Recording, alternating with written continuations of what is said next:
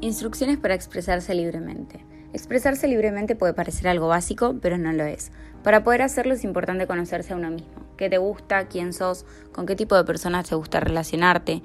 Una vez que ya tengamos claro el primer paso, hay que ponerlo en práctica.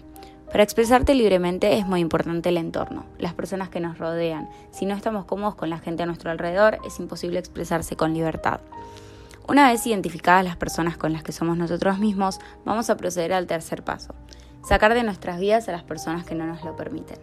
Para identificarlas te aconsejo que busques con quienes decís lo que pensás sabiendo que van a escucharte, con quienes podés hablar sin ser juzgado, con quienes no te guardas tus sentimientos y pensamientos. Si las personas que te quedan son, son pocas, está bien. Si la idea de no tener tanta gente alrededor te altera, no hace falta que saques completamente de tu vida a estas personas. Con tener claro con quiénes puedes expresarte libremente y darles prioridad está bien, es suficiente.